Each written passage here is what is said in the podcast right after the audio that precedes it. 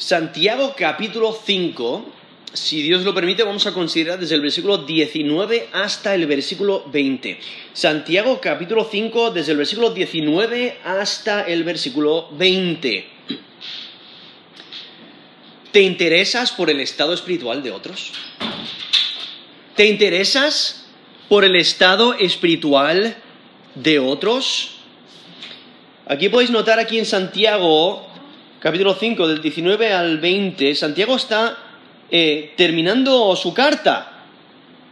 Pero él no termina eh, la carta con un saludo, no termina con palabras de bendición, como es común en, en otras de las cartas del Nuevo Testamento, sino que él concluye con una exhortación, una exhortación de, de abstenerse de la desobediencia, que, que nos aseguremos que nosotros estamos caminando rectamente con Dios y que los que están a nuestro alrededor también, o sea, que nos ayudemos mutuamente a vivir vidas obedientes a la verdad.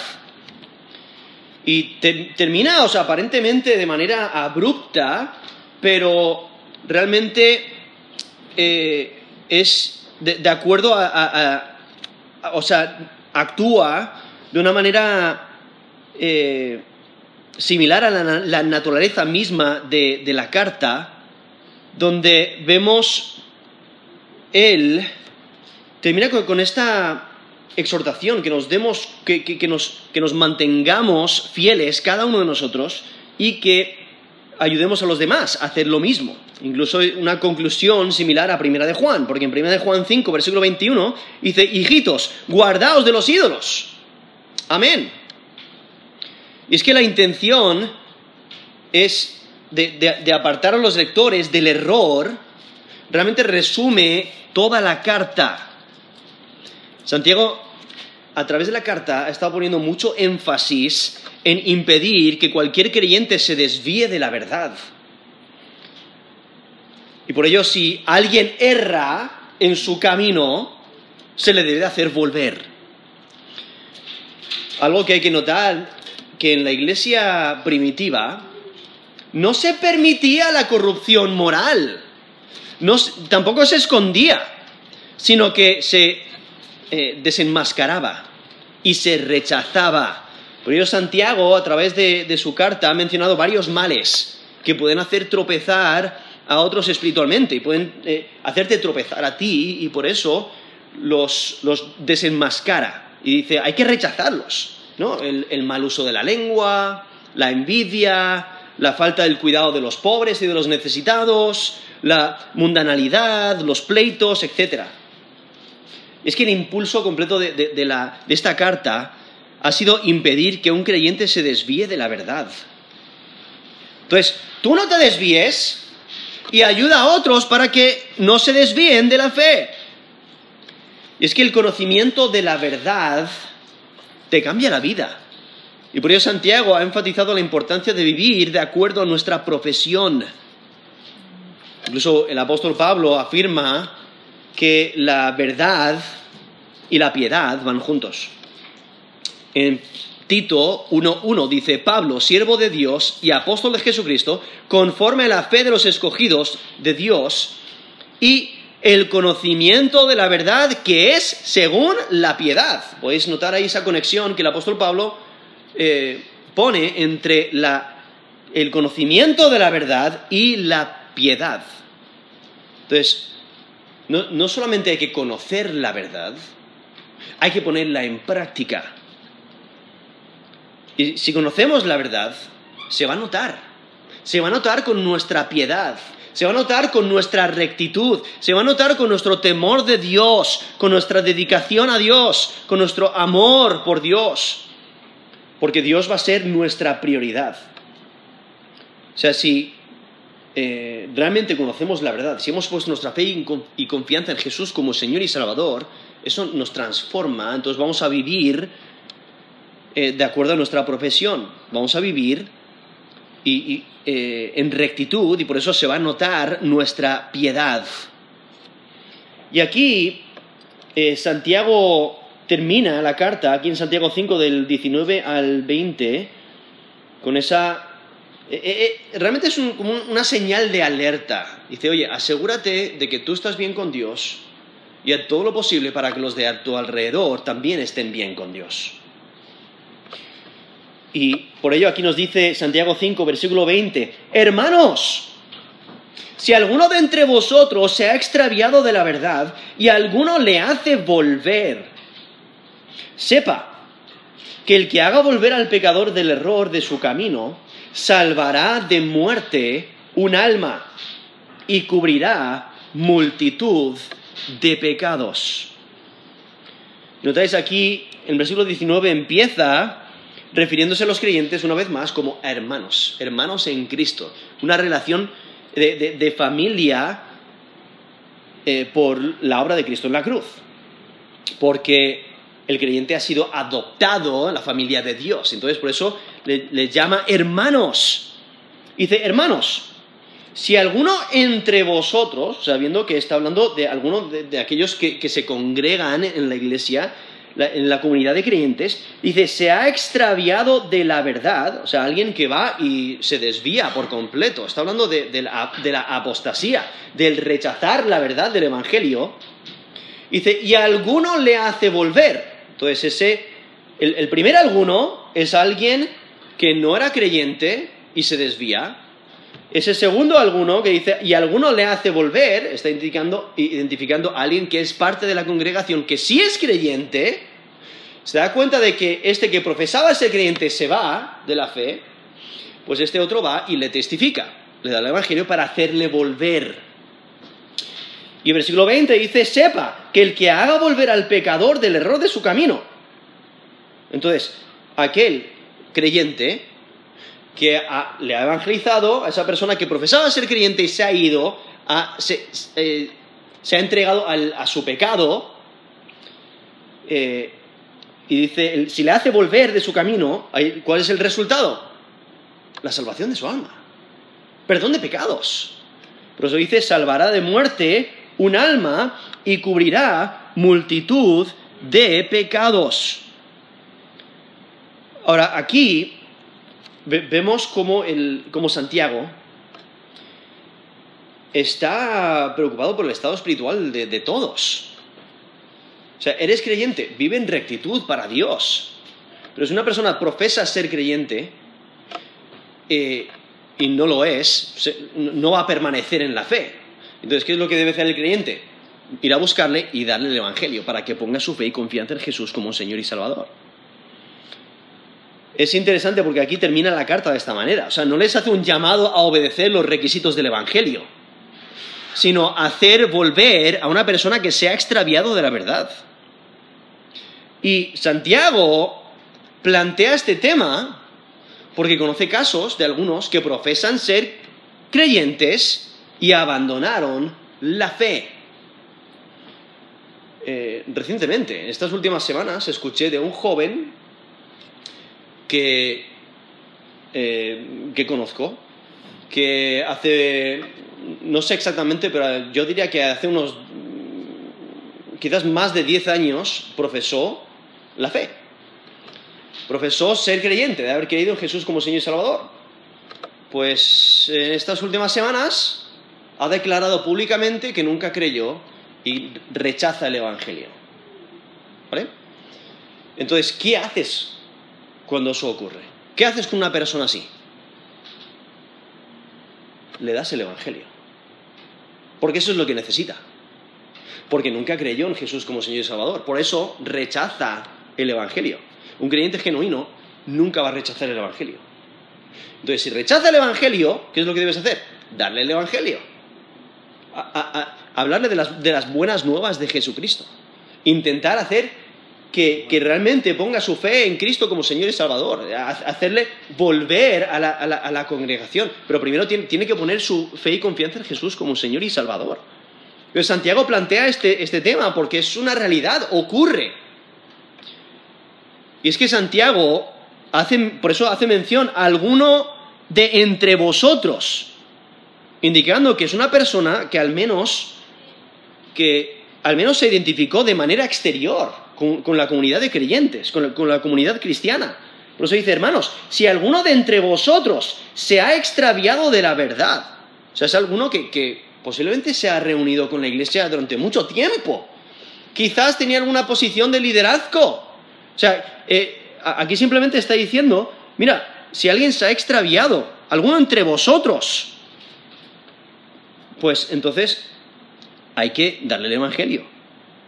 Ahora, puede que esa persona haya creído de manera intelectual, pero no, haya sido genuino, no tiene una fe viva, no tiene una fe verdadera. Por eso Santiago ha estado enfatizando a través de la carta la importancia de demostrar tu fe viva. O sea, la fe viva se demuestra. es como un árbol. Un árbol vivo lo demuestra, demuestra que está vivo porque da hojas y da fruto. Un árbol muerto no da hojas, no da fruto, sino que se pudre. Y entonces por ello Santiago nos dice en Santiago 2.14, hermanos míos, ¿de qué aprovechará si alguno dice que tiene fe y no tiene obras? ¿Podrá la fe salvarle? Y Santiago está diciendo, mira, ¿podrá esa fe? O sea, profesa ser creyente, pero no da fruto, entonces no hay vida. Entonces, esa fe que profesa tener, ¿eso le salva? Y Santiago está diciendo, no, porque la, fe verdadera se demuestra. El creyente genuino crece, da fruto. En Santiago 2.19 dice, tú crees que Dios es uno, bien haces. También los demonios creen y tiemblan. Eso es Santiago 2, versículo 19. Hablando de una persona que ha creído de manera intelectual. Vale, sí, cree que Dios existe. Eh, cree que posiblemente tiene todo este conocimiento de la Biblia, tiene conocimiento de que Jesús es Señor, de, que Jesús es, eh, Salvador, pero tiene su, fe es igual que la de los demonios, que, que no es una fe genuina, no es una fe verdadera, es una eh, simplemente ha creído de manera intelectual, pero no es una fe viva y verdadera. Y por ello se extravía de la verdad. Dice, hermanos, si alguno de entre vosotros, esto es Santiago 5, versículo 19, si alguno de, entre vosotros se ha extraviado de la verdad, e, esa idea de extraviado de la verdad, lo que realmente invoca la metáfora de la oveja descarriada, que ocurre Muchas veces eh, en el Antiguo Testamento, también en el Nuevo Testamento, por ejemplo en Mateo 18 del 12 al 13, dice, ¿qué os parece? Aquí Jesús enseñando dice, si un hombre tiene cien ovejas y se descarría una de ellas, no deja las 99 y va por los montes a buscar a la que se había descarriado. Y si acontece que la encuentra, de cierto os digo que se regocija más por aquella que por las 99 que no se descarriaron. No, ahí está hablando, eh, está esta metáfora de una abeja que, se descarría, eh, que, se aparta de la manada, que se pierde. En primera de Pedro, eso era Mateo 18 del 12 al 13, en primera de Pedro 2, versículo 25, dice, porque vosotros erais como ovejas descarriadas, pero ahora habéis vuelto al pastor y obispo de vuestras almas. Eso es primera de Pedro 2, versículo 25. Cuando vemos cuando aquí Santiago nos menciona esta idea de extraviado de la verdad, nos hace pensar en eso, una oveja descarriada. Y es que el término extraviarse puede referirse a cualquier desviación, y en este contexto cualquier desviación de, de la fe verdadera, sea de manera accidental o intencional, poco grave o muy grave. Puede que le hayan engañado o puede que sea por su propia iniciativa que se desvía. Sin embargo, el versículo 20 deja muy claro que su desvío es muy grave, porque el resultado es, si, no vuelve, muere su alma. Muere su alma y no se le cubren los pecados. Eso identifica a alguien que no ha puesto su fe y confianza en Jesús como Señor y Salvador. Identifica a alguien que no es creyente entonces es, un no creyente. Porque el que se desvía, eh, su camino le lleva a la muerte. Porque abandona el camino de la verdad, se extravía de la verdad. Un creyente genuino no puede ser, porque a un creyente genuino no le puedes amenazar con la, con la muerte eterna. ¿Por qué? Porque Cristo le ha salvado de la muerte eterna. Porque ha puesto su fe y confianza en Jesús como Señor y Salvador. Y por ello tiene seguridad de salvación. Nos dice Juan 10, del 27 al 29. Mis ovejas oyen mi voz, y yo las conozco, y me siguen, y yo les doy vida eterna, y no perecerán jamás.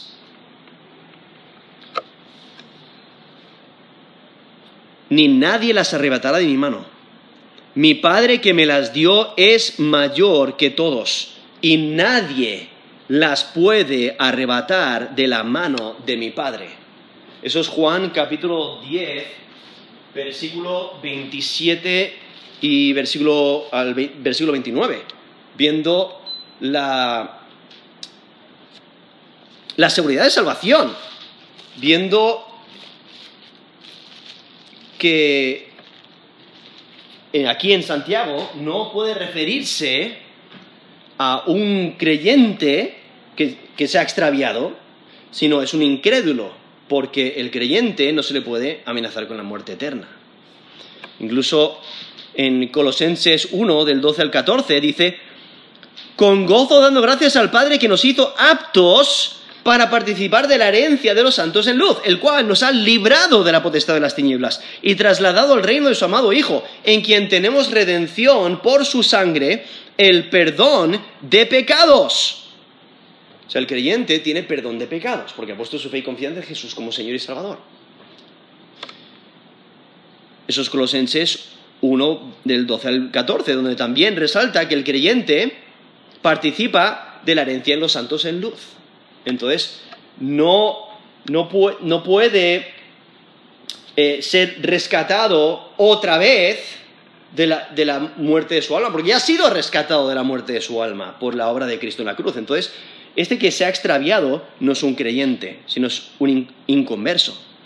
En 1 Pedro 1, del 3 al 5, resalta eh, la herencia que tiene el creyente, esta esperanza viva. Nos dice 1 Pedro 1, del 3 al 5. Bendito el Dios y Padre de nuestro Señor Jesucristo, que según su grande misericordia nos hizo renacer para una esperanza viva, por la resurrección de Jesucristo de los muertos para una herencia incorruptible, incontaminada e inmarcesible, reservada en los cielos para vosotros, que sois guardados por el poder de Dios mediante la fe, para alcanzar la salvación que está preparada para ser manifestada en el tiempo postrero. Eso es primera de Pedro, capítulo 1, del 3 al 5. Entonces, lo que Santiago está haciendo aquí en Santiago 5, del versículo 19 al versículo 20, está dejando claro que en cualquier congregación hay aquellos que aunque profesan ser creyentes, en realidad no lo son. Y por eso puede haber alguien que se reúne en una congregación durante cierto tiempo y luego rechaza la fe y luego se va. ¿Por qué? Porque nunca fue creyente es que la condición real de la persona se hace evidente al rechazar la verdad. Y los creyentes genuinos, ¿qué es lo que hacen? Hacen todo lo posible para que esa persona que, se ha ido, que se convierta al Señor. O sea, que se convierta al camino recto. Está hablando de, de apostasía. O sea, es una persona que abandona públicamente la fe que profesaba creer. ¿Y por qué puede hacer eso? Porque nunca fue salvo. No es un creyente genuino. En segunda de Timoteo 3:13 nos menciona la, seriedad de ello, eh, la seriedad de extraviarse de la verdad, porque nos dice, más los hombres, perdón, más los malos hombres y los engañadores irán de mal en peor, engañando y siendo engañados. Eso es 2 Timoteo 3, versículo 13. O sea, engañan a otros y ellos mismos se engañan a sí mismos. Es una espiral de pecado, de, engaño. En Efesios 4:14 nos menciona la astucia de estos engañadores. Dice, por estratagemas de, hombres que para engañar emplean con astucia las artimañas del error. Por eso hay que protegerse con la verdad. Eso es Efesios 4, versículo 14. Y es que su extravío no solo de doctrina, también es de manera de vivir. Porque le vemos aquí, volviendo aquí a Santiago 5, versículo 19. Y de segundo entre de vosotros se ha extraviado de la verdad. La, la, verdad se refiere de manera general a todo lo implicado en el Evangelio. Entonces, se han apartado de la verdad del Evangelio. Como sabemos, Jesús mismo se identifica a sí mismo como la verdad. En Juan 14, 6, Jesús dijo, yo soy el camino, la verdad y la vida. Nadie viene al Padre sino por mí. Entonces, al desviarse de, la verdad del Evangelio, realmente se está desviando de Jesús. Y la verdad es algo que se debe creer y también practicar. Como nos dice Primera de Juan 1.6, si decimos que tenemos comunión con Él y andamos en tinieblas, mentimos y no practicamos la verdad. O sea, hay que practicar la verdad, hay que conocer la verdad, la verdad del Evangelio, pero hay que practicarla. Pero aquí Santiago, en, su carta, ha mencionado varias veces de cómo, de cómo Satanás está detrás de muchas clases de mal, de muchas clases de mal comportamiento. Porque vemos en Santiago 3, del 14 al 15, dice, pero si tenéis celos amargos y contención en vuestro corazón, no os jactéis ni mintáis contra la verdad, porque esta sabiduría no es la que desciende de lo alto, sino terrenal, animal, diabólica. O sea, es una sabiduría influenciada por Satanás, que lleva a toda clase de maldad. Eso es Santiago 3, del 14 al 15. O en Santiago 4, versículo 7, dice, someteos pues a Dios, resistid al diablo y huirá de vosotros. Eso es Santiago 4, 7. ¿Qué pasa si no te sometes a Dios? No vas a resistir al diablo, te va a influir, vas a hacer toda clase de maldad. Pero para mantenerte firme, eh, te sometes a Dios, le obedeces, caminas en rectitud, y entonces resistes al diablo y el diablo huye. Y es que viendo aquí a esta persona, volviendo aquí a Santiago 5, versículo 19, que se ha extraviado de la verdad. Es que la verdad es una manera de vivir. Nos dice Salmo 86, versículo 11. Enséñame, oh Jehová, tu camino. Caminaré yo en tu verdad. Afirma en mi corazón para que tema tu nombre. Eso es Salmo 86, versículo 11. Entonces, cuando vemos aquí que esta persona, aquí en Santiago 5, 19, se ha extraviado de la verdad, pues se ha extraviado de, eh, o sea, se ha apartado de Cristo, quien es la verdad, se ha apartado del mensaje de verdad, del mensaje del Evangelio, se ha apartado de la palabra de Dios, está viviendo de una manera que no agrada a Dios, está confesando que ya no cree la verdad. Es que para Santiago no se puede separar la doctrina correcta, o sea, la enseñanza correcta de las escrituras, no se puede separar de una conducta correcta. Por eso Santiago está enfatizando, vale, ¿tienes fe genuina? Demuéstralo. Si no lo puedes demostrar es porque no tienes fe genuina. Lo que uno cree y confiesa debe ponerlo en práctica. Es que la, la fe genuina es activa es obediente. Obedece a Dios, obedece al Evangelio. Y por ello aquí vemos, esta persona se ha extraviado, pero alguno, ¿quién es ese alguno? Alguno de la comunidad de creyentes. Algún creyente genuino se da cuenta de que esta persona se ha extraviado y le hace volver. Dice, y alguno le hace volver. Es la idea de, hacerle cambiar de dirección. Es, se, refiere a la, conversión, es un, cambio de, de 180 grados. Va hacia una dirección y le hace volver, le hace cambiar de dirección. Entonces, va en el camino erróneo, le hace cambiar al camino recto, le hace volver. Volverse de una vida errónea al camino correcto. Es volverse del engaño a seguir la verdad. Nos dice Ezequiel 33, versículo 11. Vivo yo, dice Jehová el Señor, que no quiero la muerte del impío, sino que se vuelva el impío de su camino y que viva. Volveos, volveos de vuestros malos caminos. ¿Por qué moriréis, oh casa de Israel? Eso es Ezequiel 33, versículo 11. Es esa idea. Caminando en el camino incorrecto y hay que volverse. Eh, e, ese cambio, esa conversión, ese cambio de, 180 grados eh, para caminar en el camino de Dios. es necesaria esa conversión, el creer en Jesús como Señor y Salvador. Por eso en Hechos 3, versículo 19, el apóstol Pedro dice, arrepentíos y convertíos para que sean borrados vuestros pecados, para que vengan de la presencia del Señor tiempos de, refrigerio. ¿No? Deben de, darse cuenta de, que están en el camino incorrecto, camino del engaño, arrepentirse de sus pecados y convertirse de corazón. ¿No? Creer en Jesús como Señor y Salvador. Y entonces, aquí en Santiago 5, versículo 19, dice, y alguno le hace volver, sepa, en versículo 20, ahora, después de de haber mencionado esa situación hipotética, ¿no? De si alguno, ¿no? Si esto ocurriese en tu congregación, eh, lo, presenta de una manera hipotética, donde un miembro de la comunidad se desvía de la fe, volviendo al pecado, y otro creyente le hace volver al camino recto. Aquí el versículo 20 describe el resultado de tal acción.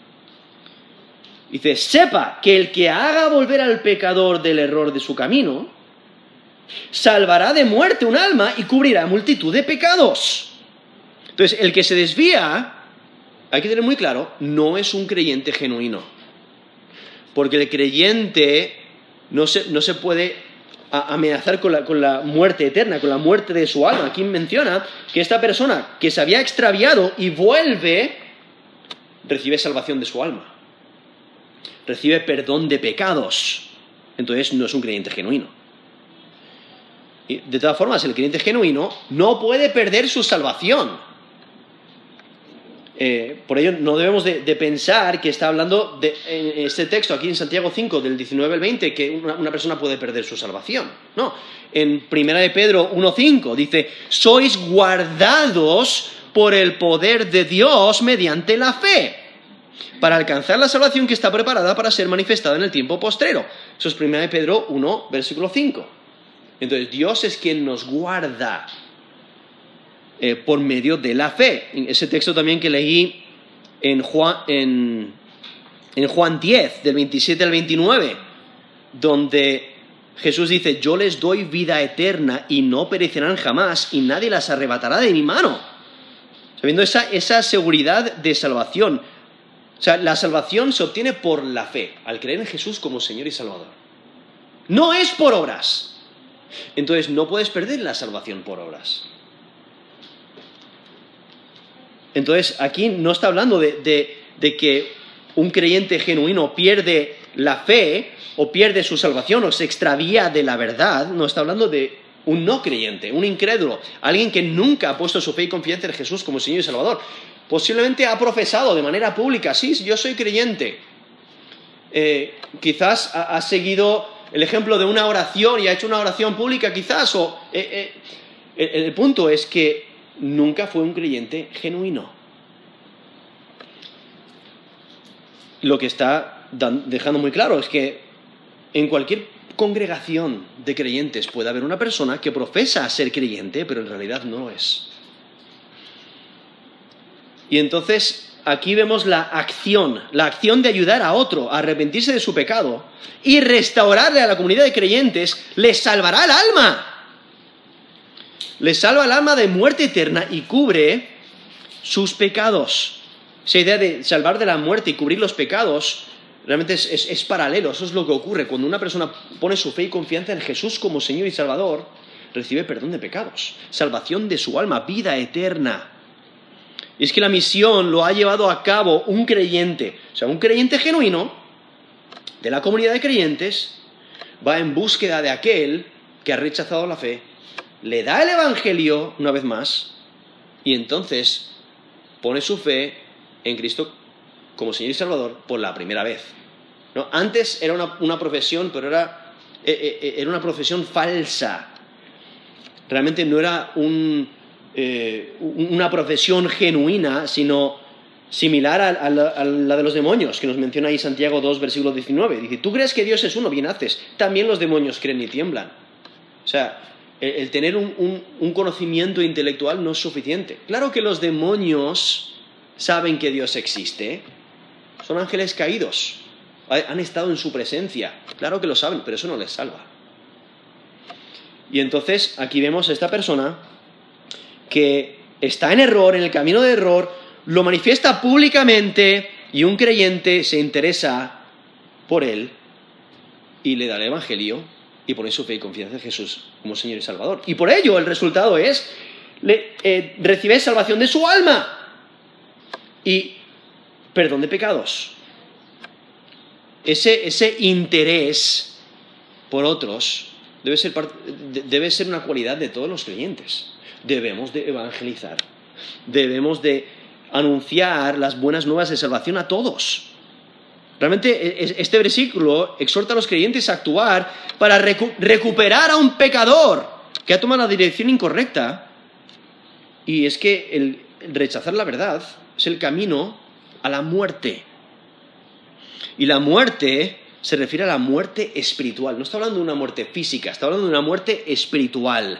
Es la condenación eterna que resulta de morir en los pecados por no haber creído en Cristo como Señor y Salvador en Santiago 1, Santiago 1, versículo 5, Santiago 1, versículo, perdón, versículo 15, Santiago 1, 15. Dice, entonces la concupiscencia, o sea, esos deseos malignos, después que ha concebido, da luz el pecado, y el pecado, la muerte. O sea, dice, y el pecado siendo consumado, da a luz la muerte. Entonces, el camino del pecado ¿A qué te lleva? A la muerte. ¿Qué muerte? La muerte espiritual. Por eso nos dice Romanos 6:23. Romanos 6:23, porque la paga del pecado es muerte. O sea, el salario que mereces por ser pecador, por haber pecado, es la muerte. Muerte eterna. Pero nos dice Romanos 6:23, la segunda parte, más la dádiva de Dios es vida eterna en Cristo Jesús, Señor nuestro. Entonces hay vida eterna para aquellos que creen en Jesús como Señor y Salvador. Aquellos que rechazan la verdad, que no quieren creer en, el Evangelio, entonces pues mueren en sus pecados. Es como Juan, Juan 3:36, Juan 3:36 dice, el que cree en el Hijo tiene vida eterna, pero el que rehúsa creer en el Hijo no verá la vida, sino que la ira de Dios está sobre él. Ahí lo deja muy claro. ¿Quieres morir en tus pecados? ¿Quieres que, tu alma muera? ¿Quieres que eh, pasar la eternidad condenado en el lago de fuego? No tienes que hacer absolutamente nada. Vive tu vida como quieres. Y vas a llegar a la muerte, muerte eterna. No tienes que hacer nada. Si, si quieres ser salvo, si quieres salvar tu alma, recibir perdón de pecados, tienes que creer en Jesús como Señor y Salvador. Juan 3:36, el que cree en el Hijo tiene vida eterna, pero el que rehúsa creer en el Hijo, hablando de Jesucristo, no verá la vida, sino que la ira de Dios está sobre él. ¿Por qué? Porque el pecado te lleva a la muerte. Eh, como ese texto que acabo de leer ahí en Romanos 6:23, la paga del pecado es muerte. Eres pecador, Sí, todos somos pecadores. En Romanos 3, Romanos 3:10, no hay justo ni a un uno, no hay quien entienda, no hay quien busque a Dios. Todos se desviaron, aún se hicieron inútiles, no hay quien haga lo bueno, no hay ni siquiera uno. O sea, todos somos pecadores.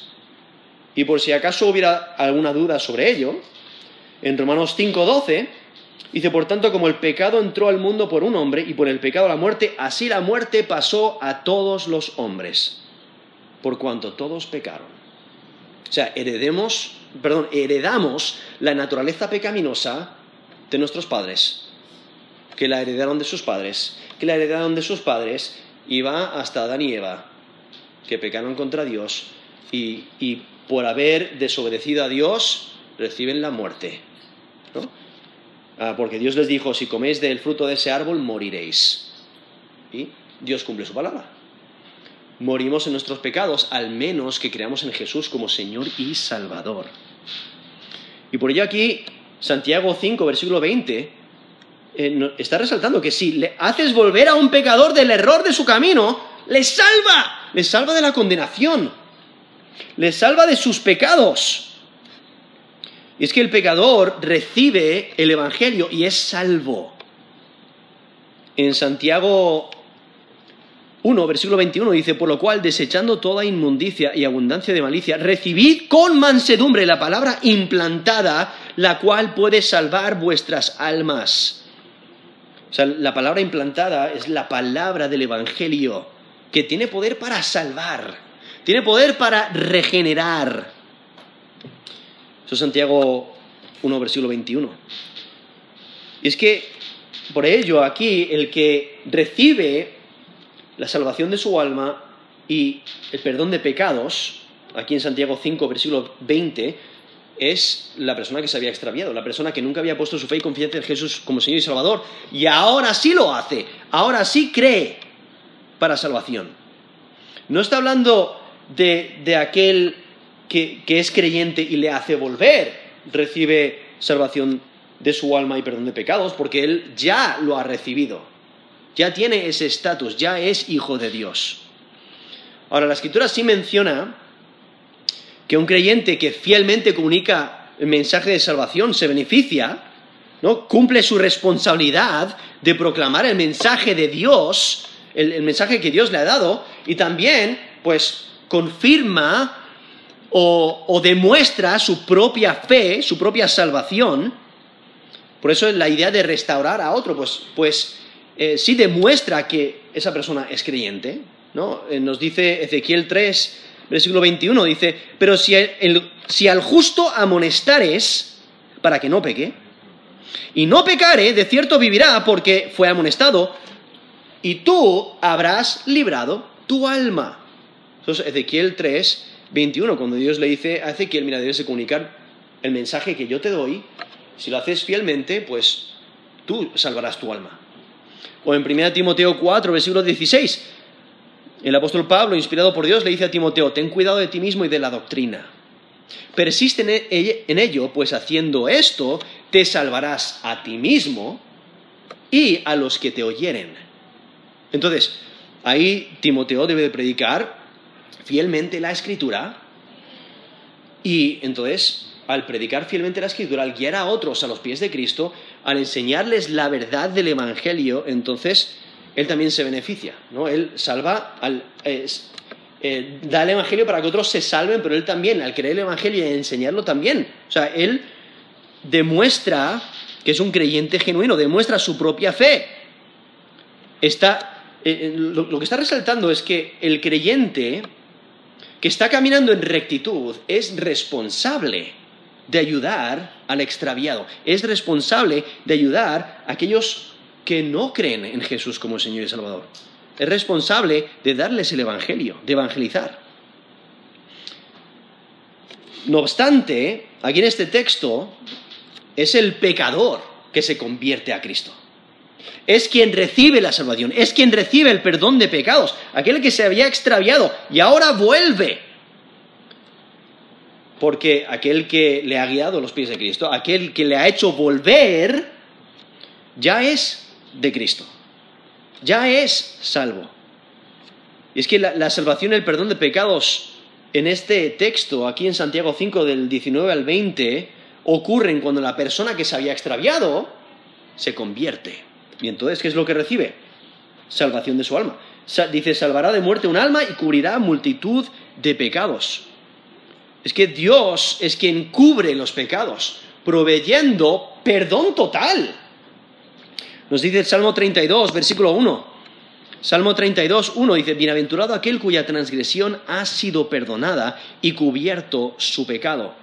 Esa idea de cubierto su pecado es esa idea de, de, de perdón Eso es Salmo 32, versículo 1. Salmo 85, versículo 2. Perdonaste la iniquidad de tu pueblo. Todos los pecados de ellos cubriste. Ahora, cuando menciona que Dios cubre los pecados, está, mencionando perdón total. O sea, el perdón de Dios es total. Nos dice el Salmo 103, versículo 12. Cuanto está lejos el oriente del occidente, hizo alejar de nosotros nuestras rebeliones. Eso es Salmo 103, versículo 12. En Isaías 43, 25. Isaías 43, 25. Dios dice, yo, yo soy el que borro tus rebeliones por amor de mí mismo, y no me acordaré de tus pecados. Eso es Isaías 43, 25. O sea, cuando Dios perdona, su perdón es total. Él cubre los pecados. Entonces, por eso vemos estas frases paralelas, ¿no? salvación de alma y perdón de pecados, que ocurren al mismo tiempo. Cuando una persona pone su fe y confianza en Jesús como Señor y Salvador, recibe salvación de su alma. Y, entonces vemos aquí como la epístola de Santiago termina de esta manera. Realmente en armonía con su naturaleza eh, porque termina rápidamente. Santiago está enfatizando la fe genuina que se vive y que se demuestra con obediencia. Ha estado examinando la fe, la, fe viva, y ha considerado necesario amonestar, eh, amonestarles por las deficiencias. Pero a pesar de ello, a través de toda la carta de Santiago, su intención no ha sido condenar, ha sido restaurar. Ha sido, oye, date cuenta de tu pecado, arrepiéntete de tu pecado, vive eh, por Cristo, vive para Él. Es restaurar. Y entonces por eso termina la carta de esta manera. Te das cuenta que hay otra persona que, se identifica eh, como alguien que nunca ha creído genuinamente, pues dale el Evangelio ve e intenta restaurarle para que crea. Y es que los creyentes no solo deben de poner atención en ser hacedores de la palabra de Dios, sino también deben de ayudar a otros a poner la palabra de Dios por práctica. Porque lo que ha estado resaltando Santiago a través de la carta es que la vida cristiana no se debe de vivir en solitario somos una comunidad de creyentes que nos animamos mutuamente. Dios nos ha dado la iglesia para, que nos apoyemos y nos animemos. Cada creyente pertenece a, esta asamblea, a este grupo de creyentes que se, que, se identifica como la iglesia, ¿no? la iglesia local, pero también la iglesia universal y todos debemos animarnos mutuamente, porque cada uno pertenecemos al, al, cuerpo de Cristo y debemos de ayudarnos y mantenernos unidos. Nos dice Hebreos 10, del 23 al 25, mantengámonos firme, sin fluctuar, la profesión de nuestra esperanza, porque fiel es el que prometió. Y considerémonos unos a otros, para estimularnos al amor y a las buenas obras, no dejando de congregarnos, como algunos tienen por costumbre, sino exhortándonos y tanto más, cuando veis que aquel día se acerca. Eso es Hebreos 10, del 23 al 25. Podéis ver la, comunidad trabajando en unísono. Por eso menciona ahí, considerémonos unos a otros para estimularnos al amor y a las buenas obras, no dejando de congregarnos. O sea, esa unidad, esa, esa comunidad que se apoya mutuamente. Y por ello Santiago termina la carta de esta manera para que nos demos cuenta de la importancia de que nosotros vivamos para Cristo y asegurarnos que los demás también, o sea, intentar hacer todo lo posible, animarnos mutuamente, eh, estimularnos, eh, ayudarnos a crecer espiritualmente. Porque el pecado sí es un problema personal, cada uno debemos de, arrepentirnos de nuestro propio pecado, pero también eh, el pecado afecta a toda la comunidad de creyentes. Por ello, el sabio practica la obediencia y estará motivado a vivir de manera que el necio rechace la necedad y se convierta al camino correcto. O sea, nuestra vida debe ser ejemplar, debe ser una luz para que otros se den cuenta de su mal camino, de su error y que se vuelvan al camino correcto. Y por ello Santiago termina la carta de esta manera, para que nos demos cuenta de la, importancia de ayudarnos mutuamente en la fe, de crecer espiritualmente y de que es nuestra responsabilidad testificar, dar el Evangelio. Debemos de estar interesados en el estado espiritual de otros, dando el Evangelio a, a personas que nunca han hecho una profesión de fe, que nunca han profesado ser creyentes, y dando el Evangelio también a aquellos que así han profesado ser creyentes, pero demuestran que no lo son. Quizás por sus acciones, quizás por sus palabras, pero darles el Evangelio. Es para que eh, consideremos nuestro corazón delante de Dios. Si realmente hemos puesto nuestra fe en Cristo o no. Y que si has puesto tu fe y, fe y confianza en Jesús como Señor y Salvador, pues abre los ojos y anima a los que están a tu alrededor y fortalécete en el Señor tú mismo, pero también haz lo posible para fortalecer a los demás en Cristo. ¿Te interesas por el estado espiritual de otros? Vamos a terminar en oración.